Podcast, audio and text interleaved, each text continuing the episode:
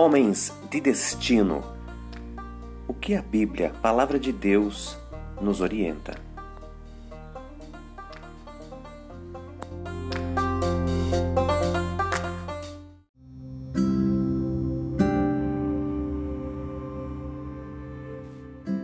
O justo levanta e sacode a poeira. Tropeçar e cair pode acontecer com qualquer um e todos estamos sujeitos. Não somos intropeçáveis. Mas a posição natural é a cabeça erguida e o corpo ereto, na vertical. Não é natural acostumar-se a ficar prostrado, afundado, nivelado por baixo.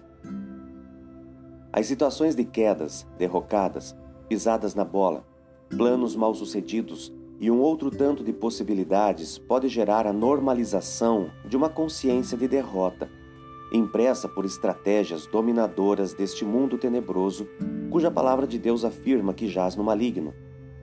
A intenção de Satanás é de derrubar para acusar, diuturnamente, requerendo os atos do juízo de Deus sobre nós.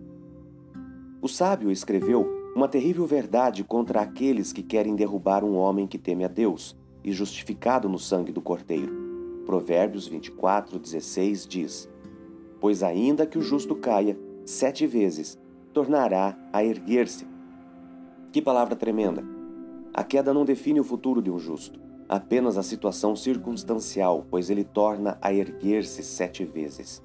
É bom também ouvir o conselho da própria palavra, que orienta o que está em pé cuidar para não cair. Se você caiu, não assuma um compromisso com o chão. Volte-se para aquele que pode te levantar, pois você já foi declarado justo. Deus te abençoe. Tome posse dessa palavra. Fique bem na presença do Pai.